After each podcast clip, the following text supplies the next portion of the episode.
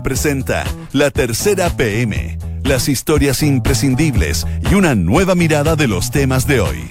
Con Rodrigo Álvarez, auspicio de Grupo Security. ¿Quieres? Puedes.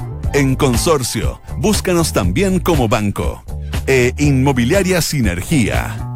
La Tercera PM, en Duna. Sonidos de tu mundo. Son las 2 de la tarde con 4 minutos. ¿Qué tal? ¿Cómo les va? Buenas tardes. Bienvenidos a la tercera PM, jornada de día jueves 12 de septiembre. Acá en Santiago está despejado. Hay 21 grados de temperatura, máxima de 24. Se espera para la tarde acá en la región metropolitana. Harto tema, harta información. Estos son los títulos de la tercera PM.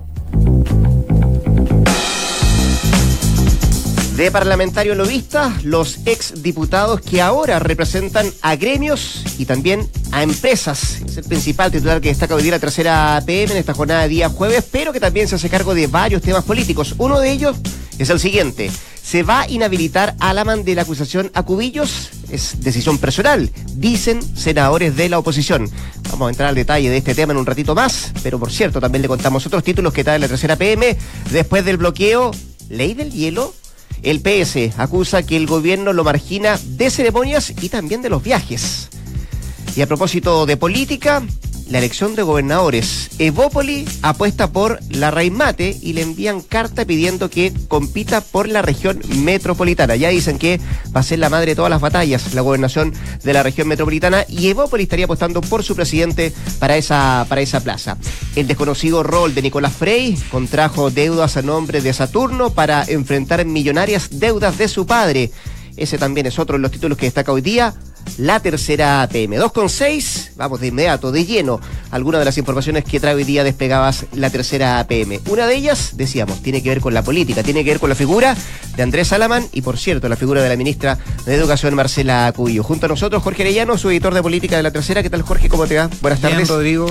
El título es bien claro. ¿Se va a inhabilitar a la de la acusación a la ministra Cubillos? Vamos por, eh, por lo más general a lo particular. Y lo general dice ¿hay inhabilidades para algunos senadores en este caso cuando hay una acusación constitucional de por medio? Eh, eh, bueno, claramente eh, lo que establece la ley orgánica constitucional y el reglamento del Senado es que no existe una inhabilidad para que los senadores eh, se inhabiliten, perdón, eh, dejen de omitir tanto su opinión como su voto en, este tipo de, instancias legislativas como es la acusación constitucional. En este caso, en el caso de eh, el, esposo de la ministra de Educación que está en medio de este proceso que se inició en la Cámara de Diputados. Ya, eso es lo general, eso es lo que dice. Es decir, durante la acusación el, eh, no hay, no hay un, el reglamento no establece que tiene que inhabilitarse por ser cónyuge de la ministra, ¿cierto? Eh, pero me imagino que él está en una cuestión, eh, en, un, en, una disyuntiva, podríamos decirlo. Y le escuchaba la mañana que está en un proceso de discernir si efectivamente se va o no se va a inhabilitar de esta, de esta situación, si es que efectivamente la acusación llega al Senado, ¿no? efectivamente, él está tratando de poner un poco de, de pausa respecto de su decisión porque que efectivamente el proceso todavía no pasa a la Cámara Alta. Eh, le quedan eh, bastantes etapas todavía en, la Cámara, tiene, tiene que eh, defenderse la ministra, está en pleno, en plenas sesiones la comisión ad hoc, la comisión que revisa la, acusación constitucional, después esto tiene que ir a, sala, en la sala se tiene que votar todavía si es que es admisible, ahí hay un espacio para que el abogado de, de la ministra también plantee porque él sostiene que es inadmisible esta acusación. Entonces, faltan muchas etapas y en, eh, ese sentido el senador eh, Alamán hace eh, plantea efectivamente que él no necesariamente se tiene que inhabilitar, pero que lo va a analizar en su mérito cuando esto pase a esa etapa que es una etapa que bien compleja. Ya, tenemos claro que efectivamente el reglamento establece una cosa, eh, que eh, el propio senador ha dicho que está en etapa de discernir si efectivamente se va a inhabilitar o no. ¿Y, qué piensan en la vereda al frente eh, los senadores de oposición, por ejemplo, respecto a esto? Sí, uno, uno hubiese esperado que los senadores llamaran furibundamente a que Alamán se inhabilitara. porque es su esposa, por una cuestión de ética, pero sin embargo hoy día en la mañana hicimos un sondeo a varios parlamentarios. Muchos de estos senadores de oposición no quisieron hablar en, en, en ON Y aquellos que sí quisieron hablar en, eh, en grabación, eh, lo que sostienen es que es una decisión personal, eh, toman distancia de, esta decisión y eh, finalmente dicen, bueno, es el senador el que, el que tiene que tomar esta, esta determinación. ¿Y por qué tan prudentes?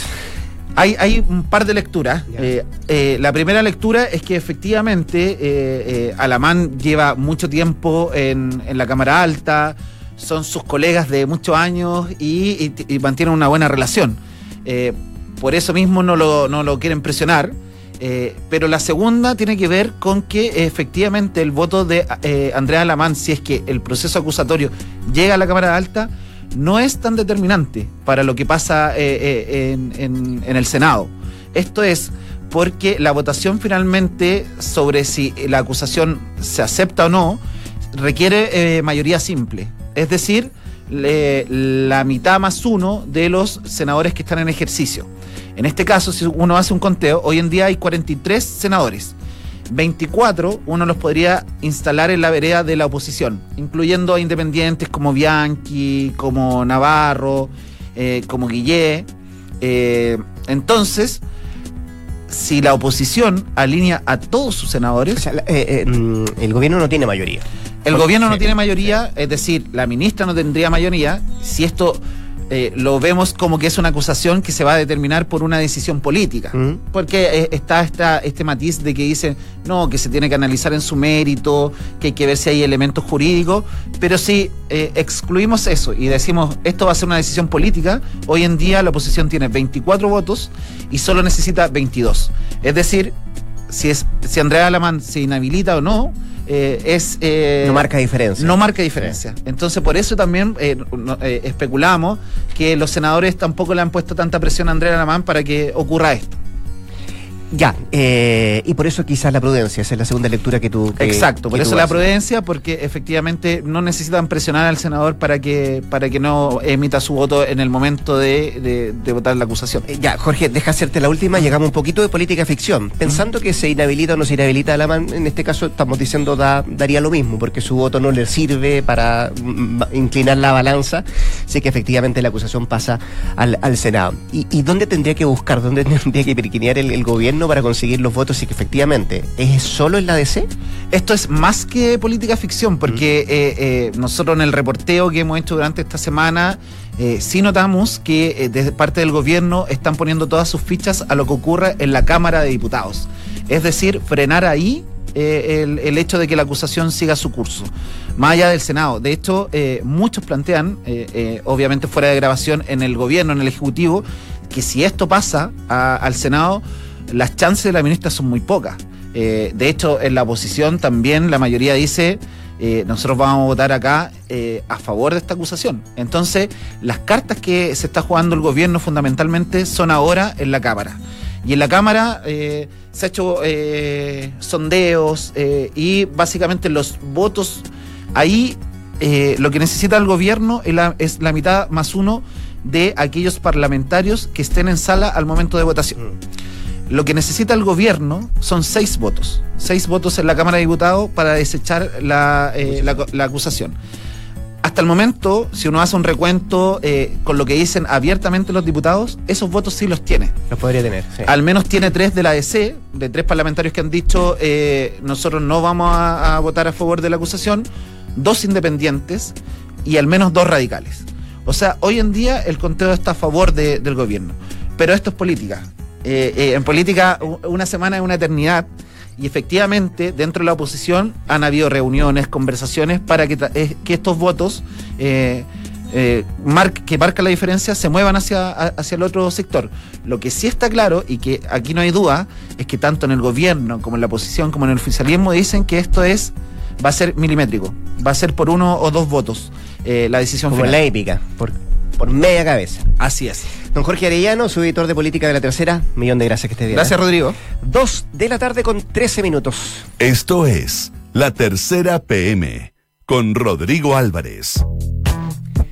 Sigamos la política porque ya hay algunos que se atreven a establecer que mm, la elección de gobernadores y particularmente la elección de gobernadores en la región metropolitana o la gobernación de Santiago va a ser la madre de todas las batallas. Hoy día la tercera PM además destaca eh, a propósito de esta elección en Santiago de gobernadores que en Evópoli ya tienen su apuesta. Eh, y la apuesta es nada más y nada menos que el propio presidente de Evópoli. Hernán Larraín Mate, que además le enviaron una carta pidiéndole que compita por la región metropolitana. Alberto Labra, su editor de Nacional de la Tercera, nos cuenta detalles de esta misiva eh, que se le envía al, presidente de Bopoli para que mm, de una vez por todas se decida y vaya a competir por, Santiago. ¿Qué tal, Alberto? ¿Cómo te va? Buenas tardes. Buenas tardes. A ver, el tono de la carta, eh, podríamos decir un tono de siete ya. Eh, tienes que ir a competir. Evópoli tiene que ganar la gobernación de Santiago eh, para entrar a Rein.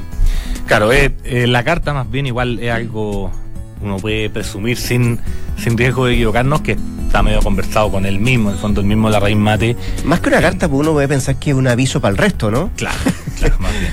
Eh, el mismo Larraín Mate en una reunión que hubo de presidente de partido con el ministro Chatwick hace algunas semanas, dentro de esa reunión no públicamente él plantea su eventual disposición a, competir. Ahora se produce esta carta que manda la directiva de Bópoli, que la hace pública, se la manda al mismo Larraín Mate, pidiéndole formalmente asume este desafío en base a, lo que queremos hacer como Bópoli y ellos la, la, califican ahí como la madre de todas las batallas, la elección por la gobernación de la región metropolitana. Eh, y, en ese caso, eh, a ver, eh, pensemos que, efectivamente él decide. Voy a ir por, esto. ¿Está zanjado que va a haber primaria en Chile? Está en un 98% zanjado que sí. O sea, lo que, lo que han conversado ellos. sobre todo RN, por ejemplo, ha dicho que quiere llevar candidatos en todas las regiones del país.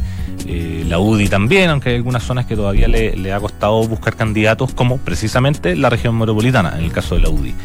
Eh, recordemos que en estos días han salido ciertos sondeos, ciertas encuestas que han trascendido, que se manejan al interior de la cantidad de nombres también. Claro, y hay una que, bueno, aparte de Claudio Rego, que sería mm. carta por la oposición, eh, mencionan a, a, Pancho Vidal. Francisco Vidal. También en alguna encuesta se mencionó a eh, la Marcela Cubillo y a Evelyn Matei. A propósito de la acusación, claro. Claro, y la, eh, Matei no, no, no tiene ese interés, ya quiere repostular en Providencia, Cubillo al parecer tampoco tiene ningún interés ahí, y por lo mismo la Carla Rubilar, que la actual intendenta es una de las principales cartas del oficialismo, y que le surge ahora eh, esta nueva, esta competencia que es la raíz mate.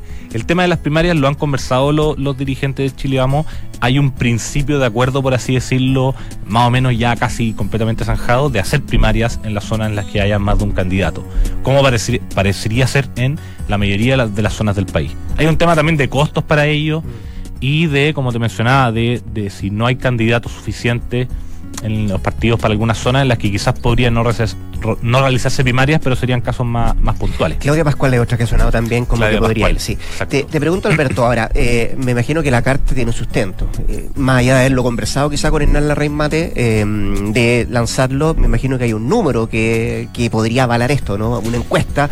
él en algún momento trató de postular al, Congreso. entonces me imagino que hay un sustento. Hay, hay, un sustento ahí más técnico, más, más firme, que se manejan encuestas, en la, más que mencionábamos donde aparece Carla Rubilar y otras figuras en las que aparece la Raíz Mate, según transmiten desde Opoli, bien posicionado. Y recordemos que también la carrera para una gobernación también te permite adelantar eh, trabajo de campaña para una eventual elección parlamentaria en el 2021. Entonces, ya sea que definitivamente la Raíz Mate tome la decisión, que todas estas señales que comentábamos al principio parece indicar que sí va a asumir este desafío, y, si él no gana esa primaria ni esa elección, también queda bien posicionado en términos del despliegue que va a hacer por la región metropolitana eh, para ir ganando adeptos, sumando base de apoyo para una eventual elección a futuro. En el caso que Luciano Cruzcoque, por ejemplo, el diputado de Bópoli, eh, quiera dar el salto al Senado. Ah, claro. Ahora, eh, uno puede pensar que efectivamente, bueno, deben haber un número, debe haber una encuesta que avale esto, que apoye, que dé un argumento suficiente como para que él sea el candidato de Bópoli y que vaya a esta primaria, tal vez con Carla Rubilar. Claro. Eh, el, punto es que em, lo que se ha conocido ahora de los sondeos, algunos que, uno puede acceder a algunos, otros los tienen más, más escondidos, claro. Eh, que Carla Rubilar parece que no estaría tan bien posicionada. Eso es lo que transmiten algunos. Claro. Y que incluso no, no sería capaz de ganarle ni a Orrego ni tampoco Vidal. Ni tampoco Pancho Vidal. Eso es lo que sale en algunas encuestas.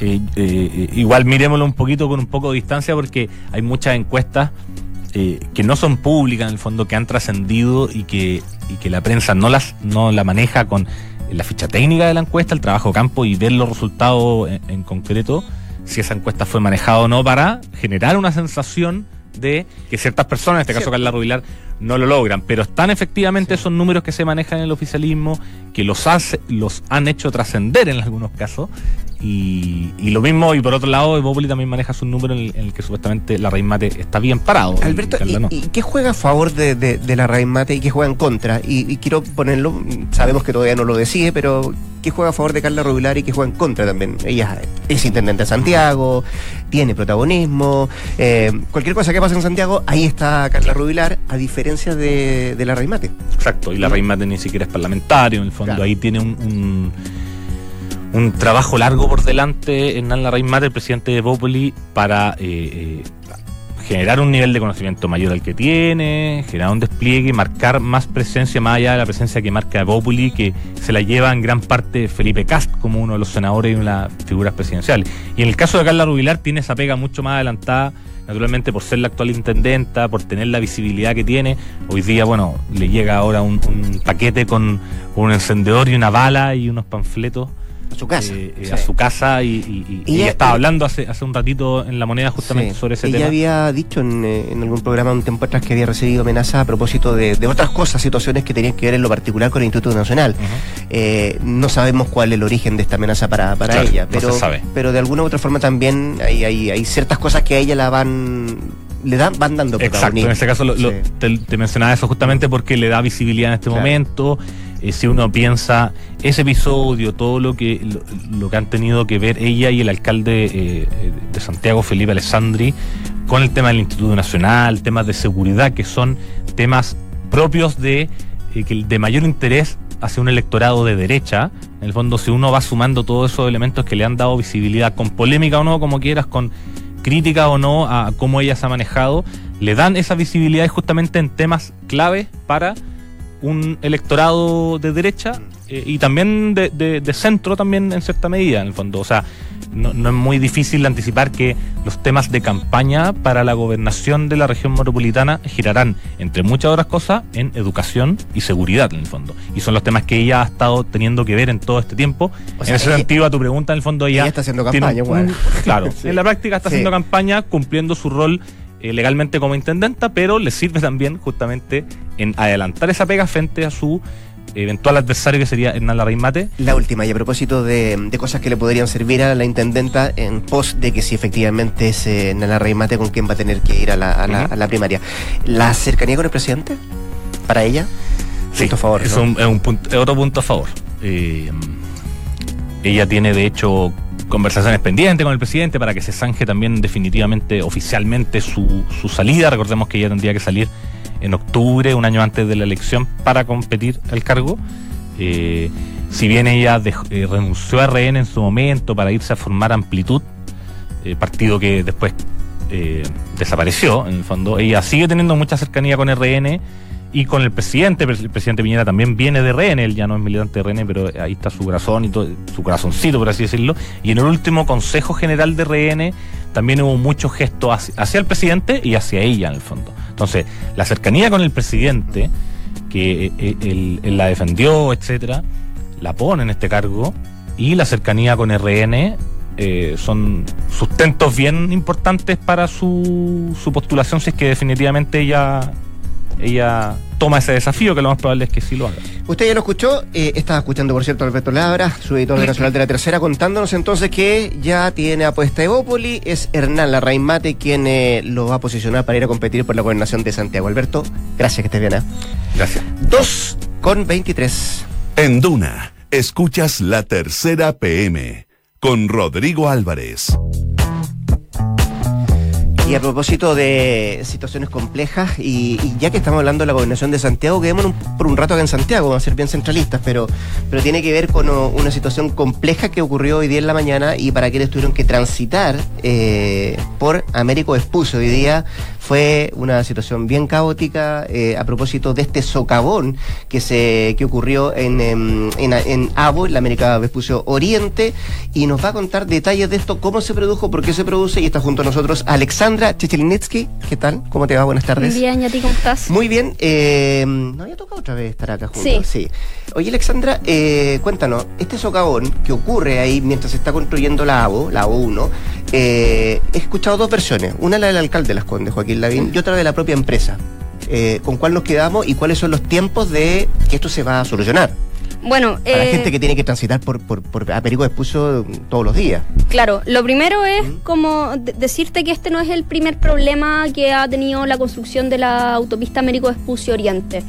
Para que se entienda, la, la construcción de Américo Vespucio Oriente se dividió en dos, ABO 1 y ABO 2. El tramo el tramo ABO1, que es el que está en conflicto ahora, es el que va desde el puente Centenario hasta Bilbao.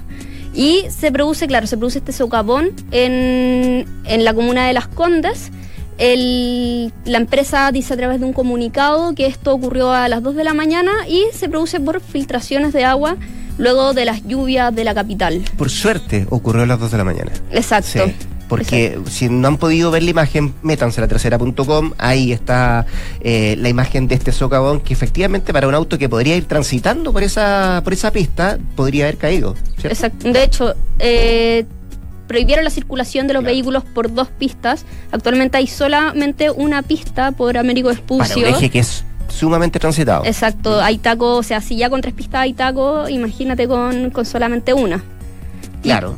Y, además, eh, esto ocurrió en la mañana, eh, a las 2 de la mañana, hemos, todavía la gente tiene que regresar, y va a tener que regresar tal vez por ahí, pero me imagino que la recomendación es búsquense alternativas para tratar de, de, evitarse este, este taco que seguramente va a continuar en la tarde. ¿no? Claro, la sociedad concesionaria pide que por favor busquen otras alternativas y el MOP, por su parte, el subsecretario conversó con la tercera y comentó que le dio a la sociedad concesionaria para solucionar este problema hasta el domingo. Plazo. Sí, el plazo para solucionar este problema hasta el domingo y en paralelo se abrió una investigación por parte del Ministerio de Obras Públicas para ver qué pasó exactamente. No quieren dar hipótesis de lo que puede pasar, de lo que pueda haber sido, pero sí quieren iniciar una investigación para ver si esto puede conllevar a multas. Ya. Y, tú me decías, bueno, lo que explica la empresa tiene que ver con que el efecto de esto o lo que produjo esto básicamente fueron las lluvias de, eh, de los días anteriores. Claro. Por eso. Eh, pero escuchaba yo al alcalde que decía, bueno, esto tiene que ver con humedad, pero no quiso casarse con que efectivamente hayan sido las lluvias. Me imagino que esa investigación va a poder determinar cuál fue la real causa de esto, ¿no? Exacto, esa investigación, la idea es ver si es que hay alguna responsabilidad por parte de la empresa en, en que se haya producido este socavón. Eh, como te comentaba, no es el primer hecho que ocurre con la construcción de ABO 1. En, a mediados de marzo, Contraloría realizó un informe que se lo mandó al Ministerio de Obras Públicas, a la Dirección de Concesiones específicamente, en que señalaba ciertas precisiones en torno a este proyecto. Por ejemplo, una de las pendientes de la construcción estaría por sobre eh, lo permitido pero por, por parte del ministerio dicen que esto es una recomendación en el fondo, no se tiene por qué ceñir a esto, sino que es una recomendación la que realiza la, Contraloría. Y lo otro es que eh, el MOP no habría cursado multas en años anteriores a la sociedad concesionaria. Y eh, bueno, el subsecretario en conversación con la tercera dijo que esas multas las iba a cursar, que estaba eh, realizando los trámites para cursar esas multas que podrían llegar hasta los 30 millones de pesos. Ah, perfecto. O sea, se van a tomar eh, claro, determinaciones. Serían por otras temáticas. que no tienen que ver con esto. Que no tienen que ver con esto. ¿Y por qué no se cursaron esas multas? ¿Cuál es la explicación que da el subsector? no hay una explicación clara. La verdad es que esto es una investigación que hizo eh, Contraloría entre 2014 y 2018 Em, y lo que dice es que el inspector fiscal no informó de ciertas irregularidades, irregularidades menores igual, digámoslo, son irregularidades de no poner carteles o, por ejemplo, realizar sondajes que no, no los habían informado. Perfecto. No son irregularidades del tipo de una construcción mal hecha, para que tampoco nos alarmemos por ese lado. Ya, o sea, no, no es a ese extremo lo que, las faltas que, que se han cometido. Eh, tú decías, la recomendación es buscar alternativas. Es la única, ¿no? Sí. No hay nada más. No hay nada más, por lo menos de aquí al domingo. De aquí al domingo. Exacto. Eh, solo por curiosidad, ¿qué pasa si esto no se resuelve de aquí al domingo? Eh, ahí tendrá que actuar el Ministerio de Obras Públicas a través Ya. de la dirección. Eso es, pero el plazo está puesto por parte del subsecretario, al menos lo decía hoy día, hasta el domingo, y esto se tiene que solucionar de aquí al domingo. Exacto.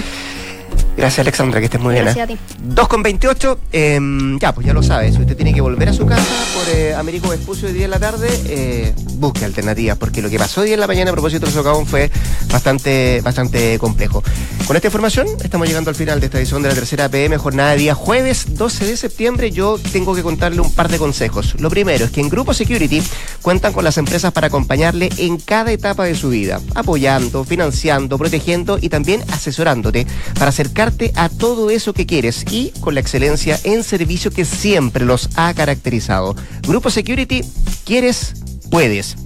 ¿Y sabían que en consorcio también los pueden buscar como banco, como rentas vitalicias, corredores de bolsa y todos sus seguros?